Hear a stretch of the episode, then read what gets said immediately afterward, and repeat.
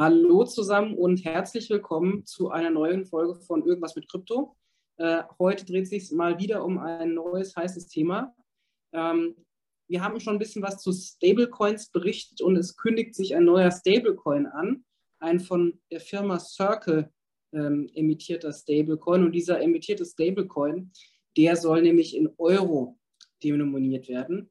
Das bedeutet, wir haben das erste Mal ähm, einen Stablecoin, der sozusagen den Euro so abbildet, dass man im äh, freien Fluss quasi auf einer Blockchain Euro handeln kann oder einen Gegenwert eines Euros. Darüber werden wir gleich diskutieren.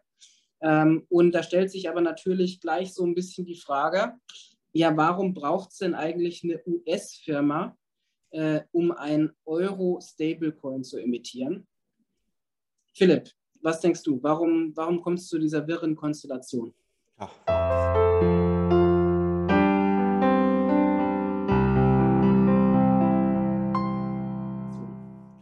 Das fragt man sich tatsächlich. Also das ist äh, eine ganz, ganz, ganz äh, skurrile Geschichte und ich, ich werde es einfach nochmal mit anderen Worten äh, sagen, um einfach diese Absurdität dieser Situation noch besser auszuschärfen.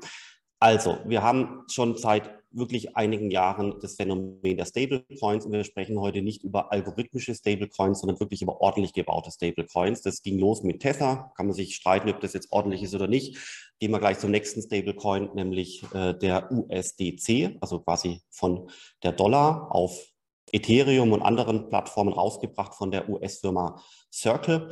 Und der hat inzwischen eine Kapitalisierung von 54 oder ja, 54 Milliarden US-Dollar. Alle Stablecoins gemeinsam sind bei 150 Milliarden US-Dollar. Das ist jetzt mal eine Zahl, die steht so im Raum, die muss man aber auch ein bisschen interpretieren, weil das ist eine Zahl, die wächst relativ schnell über die Jahre. Also vor einigen Jahren waren wir hier noch bei null, dann waren wir irgendwann bei 10, 20, 30, 40, 50, 100 und jetzt 150 Milliarden US-Dollar. Was passiert nächstes Jahr? Logisch, das geht hoch auf 200, 250 und danach auf 400, 500, 600 äh, Milliarden. Das ist ein Trend. Und den Trend kann man auch nicht widerlegen. Das ist eine ganz normale Kurve und es gibt keinen Grund, warum die Stablecoins plötzlich unattraktiv werden äh, sollten. Warum machen Stablecoins überhaupt Sinn? Vor, als sie erfunden wurden, war das das Ziel, die, den Investoren bei Kryptobörsen wie Bitfinex die Möglichkeit zu geben, ihre volatilen Bitcoin-Assets auch mal über die Nacht in einem Stablecoin parken zu können, ohne Angst haben zu müssen, dass infolge von einer von einem Hackerangriff die Preise schon wieder äh, purzeln. Das ist so die, der Ursprung. Und so ist das Tether-Thema entstanden. Und in, in der Folge hat man eben auch gesagt, Tether ist ein bisschen wackelig und riskant, lass uns mal das besser machen.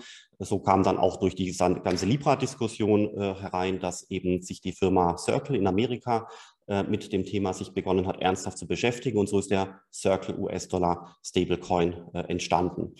Jetzt haben wir also erkannt, dass das Thema Stablecoin sinnvoll ist. Ja, sonst wären wir ja nicht bei einer Kapitalisierung von 150 Milliarden. Das ist auch etwas, was die europäische Politik irgendwie gar nicht sehen möchte, dass das wirklich wächst und schon eine gewisse Bedeutung erreicht hat. Und jetzt kommt die Firma Circle und sagt, sie neben ihren US-Dollar Stablecoin erzeugt sie einen baugleichen Euro-Stablecoin, der Ethereum Smart Contract ist auch schon deployed. Das ist ganz spannend, weil das Projekt äh, am 1. Juli gestartet ist. Also das heißt, es ist wirklich eine top aktuelle Thematik. Und jetzt wird es absurd. Was hier passiert ist folgendes. Es ist eine Firma aus Amerika, die via einer amerikanischen Bank, die Silvergate äh, Bank, den Euro begibt, der aber dann nach der heutigen Lesart der Mika-Regulierung innerhalb der Europäischen Union möglicherweise nie zur Anwendung in Europa kommen kann. Also ich, ich muss es nochmal sagen, um das einfach vorzustellen. Es ist der Euro, unsere Währung hier aus Europa, die wird von einer amerikanischen Firma begeben, mittels einer amerikanischen Bank zum Einsatz nicht in Europa. Ja, wenn man das zu Ende denkt mit der Mika-Regulierung. So ist es Stand heute konstruiert. Das kann sich alles ändern und die Firma Circle kann vielleicht auch mal eine Mika-Lizenz beantragen. Vielleicht äh, erzeugt sie auch mal einen Standort irgendwo in Europa. Das kann alles noch kommen. Aber Stand heute ist es so wie gerade dargestellt. Es zeigt, wie unglaublich unsinnig die Mika-Regulierung geworden ist. Die Mika-Regulierung soll ja wirklich alles, was mit Kryptowährungen und Blockchain-Assets zu tun hat, äh, regulieren, eben auch die Stablecoins. Und äh, vor dem Hintergrund ist es eigentlich ja auch eine gute Regulierung. Da sind tolle Aspekte drin, gerade für den Verkauf von Tokens. Aber wenn es um Stablecoins geht, war, hatte die Mika-Regulierung eben hier leider das Narrativ, Ansätze wie Facebooks Projekt Libra damals wirklich abzuwehren. Dementsprechend hat man die Hürden so hoch äh, gemacht, dass ein Emittent wie Circle sagt, also ich beschäftige mich doch nicht mit Europa, ich gehe direkt nach Amerika. Und jetzt kommt der Euro, also unsere Währung hier vor Ort, aus Amerika aber nicht zu uns, sondern in irgendwelche DeFi-Protokolle auf der ganzen Erde. Das ist die Situation und es ist auch von den Medien noch gar nicht richtig verstanden äh, worden, wie absurd äh, diese gesamte Geschichte eigentlich ist, so dass man die Mika letztendlich hier interpretieren kann als ähm, ähm, präemptive Regulierung, die quasi solche Ansätze versucht, aus Europa äh, fernzuhalten. Das haben viele Leute immer wieder gesagt, die die Paragraphen gelesen haben. Jetzt wird es durch solche Ankündigungen tatsächlich materiell. Noch eins muss ich dazu sagen, wenn ich darf. Ähm, eigentlich waren Stablecoins in den letzten zwei, drei Jahren äh, ökonomisch in Europa gar nicht richtig möglich, weil ja der Stablecoin keine Zinsen hat also Zinssatz null, aber bei einem negativen Zinssatz der Emittent Zinsen zahlen muss und dementsprechend ein Verlust entsteht. Automatisch, nur beim Herausgeben der Stablecoin entsteht ein Verlust für den Emittenten. Und jetzt haben wir eben die Zinswende, das heißt, äh, die Zinsen drehen so langsam leicht äh, über Null. Ab dann wird quasi ein Stablecoin leicht profitabel. Wenn die Zinsen weiter hochgehen, wird er noch profitabler. Und es scheint schon so, dass das die Firma Circle antizipiert und dementsprechend eben auch jetzt den Stablecoin launch, weil so langsam ein solches Geschäftsmodell profitabel betrieben werden kann. Das ist so aus meiner Sicht die, die Sachlage und äh, zeigt halt schon, dass die europäische Politik, also hier äh, letztendlich die Vorschläge von der Europäischen Kommission unglaublich nach hinten äh, losgehen gerade. Ja, vielleicht äh, so, so ein bisschen ergänzend dazu. Ähm, die Frage ist ja dann eben auch, also Ne, warum kommt es dann nicht nach Europa zur Anwendung? Eben weil tatsächlich hier noch keine Rechtssicherheit besteht. Also kann man, glaube ich, so fast zusammenfassen. Johannes, kannst du gleich dann noch was dazu sagen? Äh, weil eben aktuell noch gar nicht so klar ist, auch in der Mika, wie das jetzt genau gehandhabt werden würde, eben dieser E-Geld-Token, der da diskutiert wird. Ähm, aus meiner Sicht ist das ähm, zumindest E-Geld. Ja, das heißt, jemand, der das hier in Europa anbieten würde, der müsste sich eigentlich auch dem E-Geld-Regime unterwerfen ähm, und müsste dann zumindest E-Geld-Zahlungsinstitut äh, werden.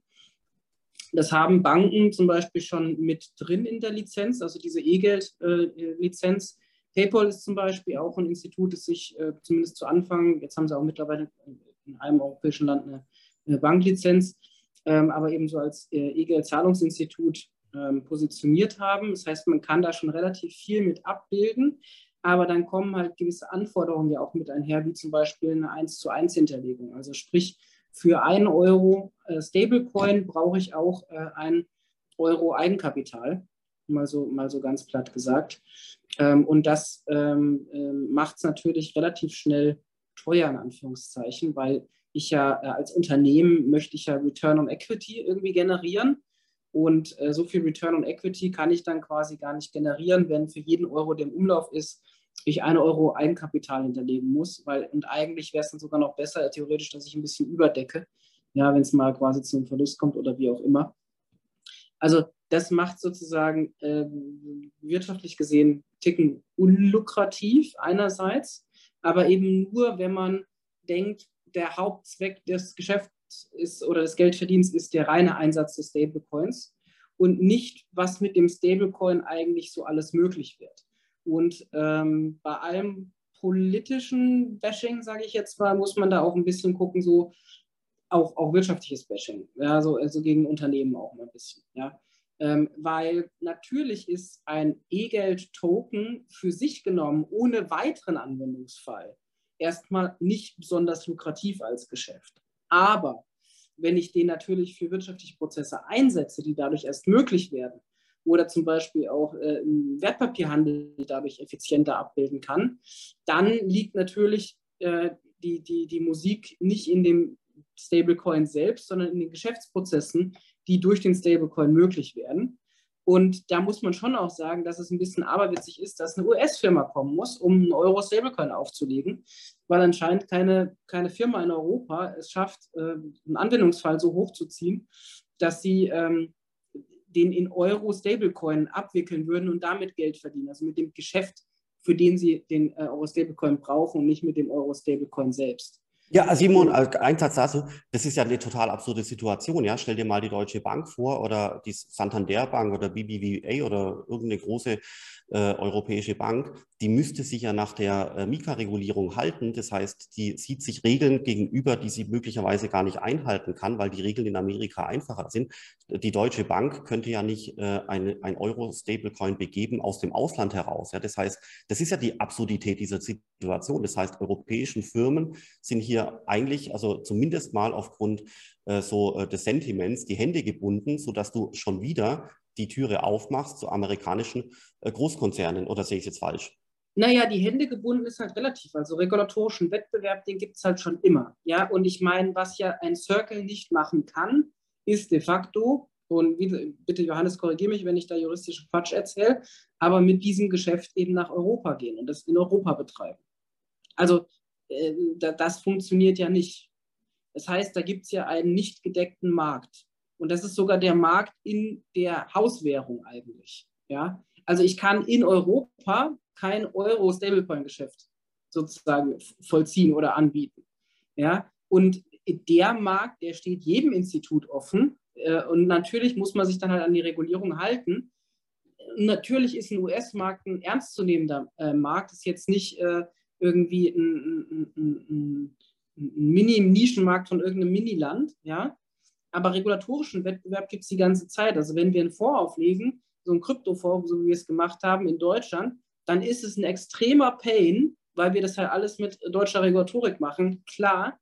Und natürlich gibt es schon äh, irgendwie in Cayman-basierte äh, Fonds, aber die sind halt, das sind halt Cayman-Fonds, ja. Das sind halt zwei unterschiedliche Produkte. Und ein europäischer Euro-Stablecoin ist halt ein anderes Produkt als ein US-basierter Euro-Stablecoin. Deswegen der Markt für einen Euro, äh, europäischen Euro-Stablecoin, der ist schon noch da, der ist vorhanden. Da kann auch jeder rein. Auch kein Regulator sagt, du darfst jetzt das nicht machen, sondern das wird ja gerade festgelegt, wie man es machen kann. Es ist halt komplizierter und ein bisschen anstrengender. Na, da gebe ich dir recht. Und da kann man auch sagen, es ist vielleicht ein bisschen überreguliert. Aber, aber nochmal, das habe ich auch schon öfter gesagt, dass, dafür brauchen wir gar keine Mika jedes EGEL-Zahlungsinstitut oder jede Bank kann an sich ein Euro-Stablecoin als Geschäftsbankgeld begeben. Das ist jedem seit Jahren möglich. Ja? Es wird halt nur nicht gemacht. Ja, aber also da gibt es halt einen ganz, ganz, ganz entscheidenden Unterschied. Ja, wenn du die Mika antizipierst, ähm, dann ist es so, dass aufgrund dieser Transfer of Funds äh, Geschichte letztendlich der Emittent immer wissen muss, äh, in welcher Hand ist gerade mein Stablecoin. Ja. Genau, ja, aber in Amerika aber ist es ja anders. Das heißt, in Amerika habe ich eher diesen Risk-Based Approach. Das heißt, ich lasse die Leute jetzt einfach mal machen. Und wenn irgendwo ein Risiko eintritt, dann schaue ich genau dann, in besonderer Weise daraus. Das ist wirklich das Gegenteil, weil dadurch im Prinzip erzeugst du eine, äh, eine Bürde für einen europäischen Emittenten, der immer wissen muss, wo seine Assets gerade sind. Das ist administrativ teilweise gar nicht möglich, das Stand heute, das äh, unkompliziert zu machen, wohingegen das aus Amerika heraus viel, viel, viel, viel, viel leichter ist. Das, oder andersrum gesagt, du hast hier wirklich den Identitätszwang für jedes einzelne Asset. In Amerika hast du es nicht. In Amerika hast du via den US-Dollar äh, von Circle und so weiter ein quasi echtes Digital Bearer Asset geschaffen, was du durch die gesamte Welt schicken kannst. Und wer auch immer das hält, äh, ist quasi, kann das verwenden, analog äh, zu Bargeld. Nur wenn er tatsächlich beginnen würde, kriminelle Dinge zu machen, dann würde irgendwo das Risiko auftauchen und mit äh, On-Chain Analytics und so weiter und so fort könnte man das dann letztendlich identifizieren und das Geld im schlimmsten Fall auch festsetzen oder eben beschlagnahmen. Ja, das ist ein ganz, ganz, ganz anderer Ansatz, sodass ein Stablecoin aus Amerika heraus unglaublich einfacher zu realisieren ist als ein Stablecoin, der gemäß der Mika-Regulierung aus Europa heraus begeben wird. Oder? Keine Frage, keine Frage, aber auch, auch keine Ausrede. Ähm, weil also natürlich, ja, ja, also natürlich ist es einfacher, aber das heißt ja nicht, dass man es nicht machen kann. Und natürlich ist es schön, erstmal was Einfaches zu machen, weil es regulatorisch möglich ist, aber es ist auch ein kompletter Trugschluss zu denken, als Zahlungsinstitut, als Bank, als Unternehmen, darf ich alles machen, was mir der Regulator erlaubt, in diesem einen Moment. Und dann habe ich alles gemacht, was ich machen muss. Das stimmt einfach nicht. jede Bank hat deswegen eben eine interne Revision zusätzlich. Es hat ein eigenes Risikomanagement und Controlling. Ja, also nicht alles, was mir erlaubt ist, sollte ich tun. Ja, äh, äh, alles ist mir erlaubt, aber nicht alles dient mir zum Besten, um dann mal so äh, historisch sozusagen reinzugreifen. Ähm, und das, das gilt auch und insbesondere für Banken oder Finanzdienstleister. Und natürlich kann Circle jetzt zum Beispiel so ein Free Flow Bearer äh, Euro äh, Stablecoin rausgeben, aber diese Firma hat, also die ist ja Emittent, die haftet damit auch in letzter Instanz dafür, was mit dem Zeug passiert. Und äh, so ein Bearer-Instrument, das auf einer, Private, auf einer Public Chain rausgegeben wird, das ist wie ein abgeschossener Pfeil. Den holst du nicht mehr rein. Da kannst du in den Stablecoin auch reinschreiben, was du willst im Zweifel. Du kannst die Leute auch nicht identifizieren mehr, wenn das mal raus ist. Du kannst noch irgendwie im so Ampel-AML-System versuchen äh, hochzuschalten, wo gewisse Lichter angehen, weil irgendwie manche Wallet-Adressen irgendwie schon eine schlechte Historie haben oder, oder, oder, oder, oder. Aber Identifikation ist raus. Und wenn dann halt mal im großen Stil irgendwie äh, Geld gewaschen wird oder, oder Terror finanziert wird über, über einen Circle, ja, dann ist das Geschrei halt wieder groß. Dann kommt die Regulatorik halt mit Verzögerung, so wie es ja normalerweise ist, auch ums Eck und verbietet den ganzen Scheiß halt dann direkt.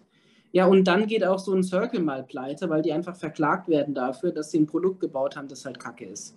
Und ich sage jetzt nicht, dass das Produkt von Circle kacke ist per se, aber ich sage halt, ich weiß nicht, wie sie das Thema lösen ja, äh, diese Identifikationspflicht in Europa ist, ist vorgeschrieben, aber auch halt aus einem guten Grund. Ja, auch jedes E-Geld-Institut muss irgendwie eine Identifikation von Menschen machen oder irgendwie über Auslagerung abbilden können, äh, dass das mit ihrem Geld handelt.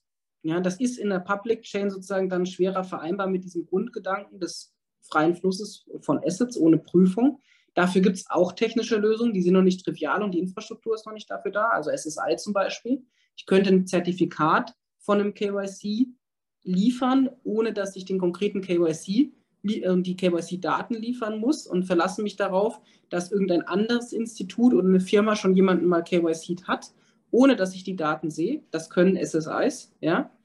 Ähm, haben wir halt noch nicht. Heißt aber nicht, dass nur weil die das jetzt können und schneller rausbringen, dass es die nicht mal irgendwann wieder einholt, ja, und so richtig gegen die Wand knallt, ähm, weil sie de facto einfach äh, es nicht geschafft haben, eine saubere ML-Kontrolle da einzubauen. Ja, ja, Simon, einverstanden. Weißt du, du argumentierst jetzt von dem Gesetz, äh, wie das Gesetz gedacht ist und wie dann sich die Unternehmen gemäß dieses Gesetzes eben auch verhalten sollten. Aber es kann halt auch eine andere äh, Geschichte eintreten, also ein anderes Szenario, nämlich, wie gesagt, wir sind heute bei 150 Milliarden US-Dollar Stablecoins. Wir sind ungefähr bei 0 Euro Stablecoins, äh, also quasi Marktanteil USA 95 Prozent Euro unter einem Prozent. Die verbleibenden vier Prozent sind witzigerweise der, äh, der DAI äh, von MakerDAO.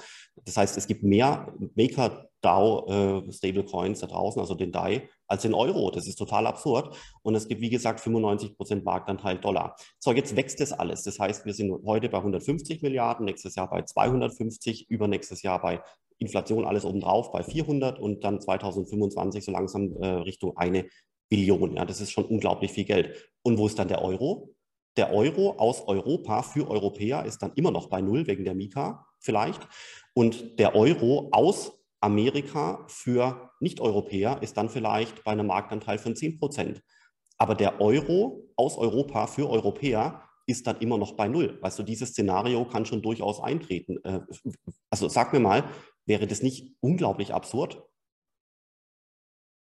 Absurd schon, aber also du hast, glaube ich, eine, eine Grundannahme in deiner Argumentation, nämlich dass alles immer schön weiterläuft und die Welt gut ist und nichts passiert. Ich denke, alles ähm, Gute, ja, genau. ja, das ist auch, das ist auch ja vorbildlich. So als, als, äh, als Banker denke ich natürlich nicht nur ans Gute, leider.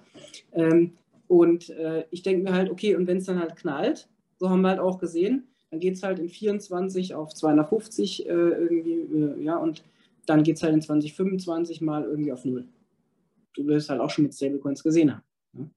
Ähm, und da muss nicht mal ein schlechter Algorithmus die Grundlage für sein, sondern zum Beispiel, dass die Hinterlegung mit T-Bills äh, nicht ausreichend war und man auch da tatsächlich dann bei, einer, bei einem Bankrun auf einen Stablecoin in Anführungszeichen plötzlich in Zahlungsnot kommt, weil man die Hinterlegung gar nicht so abgebildet hat, wie es tatsächlich notwendig gewesen wäre, weil man eben zum Beispiel nicht eine 1 zu 1 Deckung macht, so wie es ein E-Geld äh, im europäischen Raum äh, vorschreibt.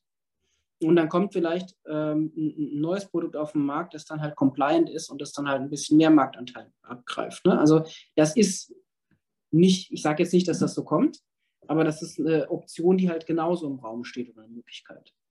Aber vielleicht mal äh, so als äh, den, den risikoaversesten äh, im Raum, den Anwalt im Zweifel, äh, gefragt. Äh, Johannes, was, was denkst du denn dazu und wie siehst du die, die, die Themen da? Ja, so also risikoavers bin ich eigentlich gar nicht. Ähm, es gehen hier teilweise so ein bisschen äh, die Sachen mit so dann hier der Regulatorik durcheinander. Da müsst ihr ein bisschen schauen. Also einmal ist es genau, wie so der Simon gesagt hat, es spielt natürlich keine Rolle, wo ein Unternehmen beheimatet ist kann in Amerika sitzen, kann auf den Caymans sitzen, kann auf der Hawaii, äh, kann auf irgendwie Hawaii sitzen, sondern welchen dann mit Zielmarkt, so nennen die Juristen das, äh, dann, äh, ja, dann von dem Unternehmen bespielt werden will. Das heißt, wenn ich ein Unternehmen habe, was auf den Caymans sitzt, und aber dann hier in Deutschland ähm, irgendein Geschäft anbieten will, muss es sich dann trotzdem nach dann der deutschen dann Regulatorik ähm, eben zulassen und die Folgepflichten auch ähm, dann einhalten. Genauso jetzt, wenn die Mika in Kraft ist und das amerikanische Unternehmen, was der Philipp jetzt vielfach äh, benannt hat, ähm, ja, auf den europäischen Markt kommen will, dann hat es die gleiche der Regulierung äh, wie die Deutsche Bank, die das von dann Deutschland heraus macht. Hier sogar fast noch ein bisschen mehr, weil das amerikanische Unternehmen hierzu eine Zweigniederlassung gründen müsste in Deutschland. Das braucht dann hier die Deutsche Bank nicht mehr. Äh, die haben wir schon sagen. Das ist, ähm, das ist ein Punkt. Bei dem dann anderen Punkt, wo ich dem Philipp auch ein bisschen widersprechen würde, aber das hast du auch so nicht gemeint, Philipp. Du hast immer gesagt, naja, die bieten so dann den Euro an. Du hast es so, ich weiß, dass du, dass du genau weißt, dass das nicht das Gleiche ist. Nur das muss man schon mal sagen, dass irgendwie Stablecoin dann auf den Euro natürlich was ganz anderes dann ist als die staatliche Währung, die wir hier haben in Europa. Also das hat nach meinem Dafürhalten zunächst mal sehr wenig miteinander zu tun, außer dass so dann der Kurs eben daran gebunden dann ist. Aber vielleicht habe ich dich da irgendwie falsch verstanden, weil du das so ein bisschen in die Richtung dann argumentiert hast, Philipp, naja, die Amerikaner, die nehmen uns schon viel weg und jetzt nehmen sie uns auch noch so dann den Euro weg. Ja, äh, da würde ich auch widersprechen, ja, wo ich euch aber vollständig irgendwie recht geben würde und äh, vor allen Dingen dir, Philipp, ähm, die Mika ist eine krasse dann, äh, ja, Regulierung, die jetzt kommt und auch so dann eine Überregulierung in dem Bereich. Wenn man sich das Kapitel dann durchliest zu den Stablecoins, ich habe das nur mal ja, so überflogen, dann ist klar, äh, dass im Hintergrund äh, von diesem Kapitel eben sein soll, ich reguliere Stablecoins eben dann so stark, dass sie totreguliert werden, ähm, dass ich sie in Europa nicht mehr anbieten kann weil die Europäische Union, da gibt es auch dann, dann irgendwie Äußerungen, die man sich ja angucken kann von der Europäischen dann irgendwie Zentralbank, aber auch von anderen Regierungs, ähm, dann, dann Vorgesetzten oder Chefs, äh, die sagen, das ist so, ähm, ein starker Eingriff in die staatliche dann irgendwie Souveränität, äh, wenn, wenn, wenn wir hier mit Stablecoins dann operieren, dass wir das sehr streng regulieren. Und da muss ich dir auch ein bisschen widersprechen, Simon, dass dann irgendwie so E-Geld, ja, natürlich ist das reguliert äh, und viele Banken haben die Lizenzen für dann irgendwie E-Geld. Nur jetzt so einfach, so eins zu eins zu sagen, ja, so Regulatorik ist halt irgendwie Regulatorik, jetzt ist es dann irgendwie so reguliert und dann wird es halt dann anders reguliert. Nee, nee, also es ist ja schon ein riesen dann irgendwie Unterschied, dann wie ich die Sachen eben irgendwie reguliere. Ja, also nur reguliert ist viel, ja, auch dann Autofahren ist irgendwie reguliert. Nur die Frage ist natürlich, wie stark reguliere ich was, ja? Und ich bin jetzt auch nicht dafür, dass man das völlig dann unreguliert irgendwie laufen dann, äh, dann irgendwie lässt. Das ist ja auch so, wie du sagst, aktuell schon irgendwie reguliert. Die Frage ist aber, wie gesagt, hier dann hier die Qualität oder die Quantität hier mich dann der Regulierung. Und ich glaube, wenn die Mika so kommt, wie sie kommt, dann bin ich voll beim Philipp dann wird es hier dann in absehbarer Zeit dann in dann Europa keine Stablecoins geben ähm, oder zumindest keine Stablecoins Geschäftsmodelle geben, die wirtschaftlich irgendwie tragen, weil hier die Regulatorik zu stark ist. Das ja, also zu den zwei Punkten, ähm, um mich nochmal hier äh, klar auszudrücken. Der ja, also klaro, äh, natürlich müsste sich eine europäische Exchange wie Bitstamp zum Beispiel äh, an die Mika halten, um den Euro hier uns äh, einzuspielen in, innerhalb der Europäischen Union. Aber das ist ja genau das, was ich vorher gesagt habe.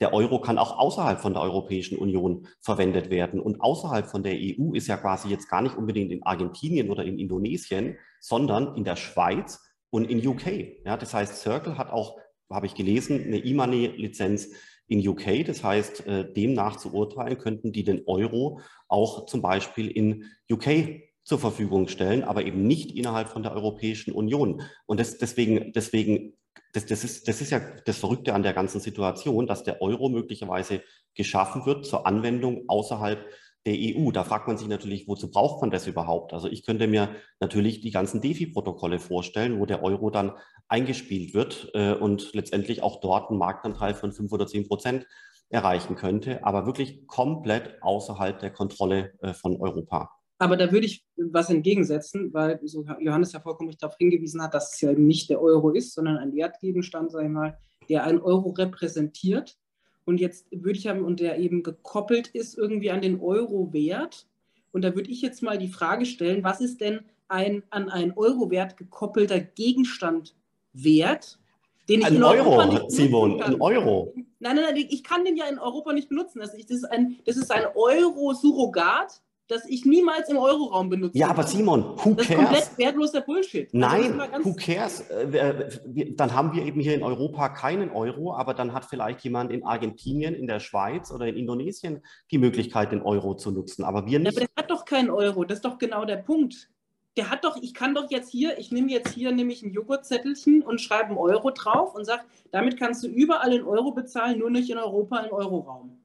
Ja, wo, wann, wann cashst du denn das aus? Gegen was und warum? Also warum machst du es denn dann nicht in US-Dollar?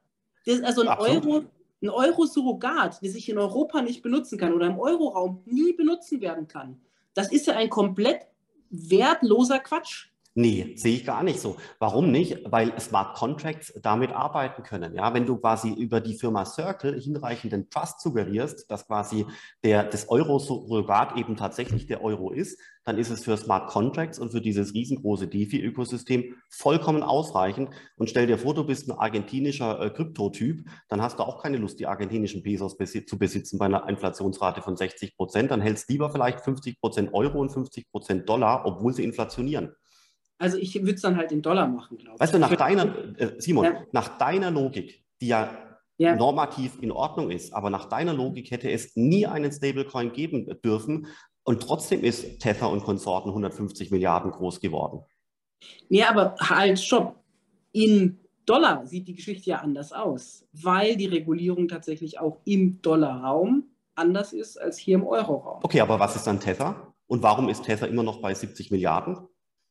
Tether ist ein US-Dollar-Stablecoin und kein Euro-Stablecoin. Und der US-Dollar-Stablecoin, hast du ja eben gerade äh, vollkommen. Oder ist er ein US-Dollar-Surrogat? Der ist ein US-Dollar-Surrogat. Schau, aber 80 ich, Milliarden.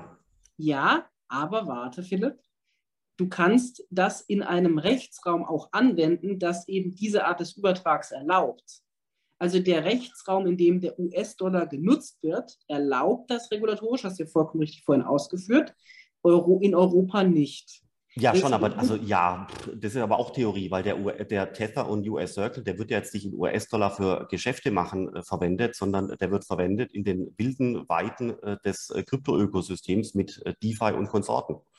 Ja, aber ich werde es sozusagen, also ich habe also sozusagen einen Anspruch gegen eine Firma, die in diesem Rechtsraum auch juristisch agieren darf und dann auch wieder ja. in US-Dollar zurückzahlen darf. Ja, so die Frage ist ja überhaupt, wie würde denn dann äh, äh, Circle das im Zweifel zurückzahlen. Also wenn Leute mal sagen, wie, wie, kommen die wieder an echtes Euro dran? Das ist ja der Punkt. Ja, das geht über die Krypto-Exchange. Ja, aber nur wenn ich wieder Krypto kaufe und Krypto an einer anderen Exchange wieder ein echter Euro umtausche. Ja, und klar, das kann man jetzt ins Lächerliche ziehen, aber nochmal, wir sind bei 150 Milliarden, das ist alles substanziell und die Zahlen, die wachsen Jahr für Jahr. Das ist ja, du, man darf diesen Kryptobereich nicht negieren. Wenn du das tust, bist du genauso wie so ein äh, Europabürokrat, der einfach sagt, das gibt's nicht, es hätte nie sein sollen, es ist auch nicht da. Puh, keine Ahnung, lass uns die Zahlen einfach ignorieren. Also ich bin nicht gegen Stablecoins, Philipp. Ja, ja, ich weiß schon. Ich bin nur gegen einen in den USA geissueden Euro-Stablecoin, der in Europa nie nutzbar sein wird. Ja, Simon, einverstanden. Ich möglicherweise, ja. äh, ich glaube nicht, aber möglicherweise bin ich auch dagegen. Aber äh, das ist irrelevant, weil das Ding ist da, das Ding kommt, das Ding wird wachsen. Es ist egal, ob wir dagegen sind oder nicht, weil wir können nichts dagegen tun. Und ja. die europäische Bürokratie ja auch nicht. fair enough. Also ich glaube, die Frage ist halt eher, kann man vielleicht Alternativen schaffen? Ja. Ähm, und ich glaube, dass da die Mika schon eine hohe regulatorische Hürde setzt. Ja. Und am Ende wird sich der Wert am Markt beweisen. Also es ist vollkommen valide. Ja, äh, da, da behält der Markt recht, aber halt auch über lange Sicht. Und ich bin mir einfach da nicht sicher, wie sinnvoll äh, ein Produkt ist, das eben in Euro denominiert ist, aber das nie im Euroraum nutzbar sein wird. Einverstanden. Aber wie gesagt, Tether hat auch einen Nutzen geschaffen äh, durch die Stabilität äh, für diverse Kryptoinvestoren. Kann man belächeln, aber es, wie gesagt, Zahlen sind, sind da 150 Milliarden zum wiederholten Male. Aber es ist ein, aber einverstanden, das ist ein komplexes Thema und ich glaube, das ist gerade so ein Thema, was auch so jung ist. Äh, da darf man mehrere Meinungen äh, haben. Da gibt es äh, keine klipp und klare Meinung. Das wird sich erst dann viel später, wenn das alles dann geschaffen wurde, ex post analysieren lassen, was denn jetzt tatsächlich Sache war. Simon, du hast das Schlusswort. Oh, äh, große Verantwortung. Ähm, also am Ende, äh, glaube ich, äh, lehrt uns der Markt da die Wahrheit, ähm, aber die lehrt er uns halt auch über die Zeit. Äh, das heißt, wie, wie bei vielen anderen Themen werden wir erst in ein paar Jahren wahrscheinlich wissen, ob da sich wirklich jetzt ein US-Dollar, USA-basierter Euro-Stablecoin durchsetzt oder halt doch ein in Deutschland qua Lizenz imitierter äh, Stablecoin. Aber ich glaube, was man sagen kann, so oder so, wir brauchen einen Euro-Stablecoin, egal wie. Bye.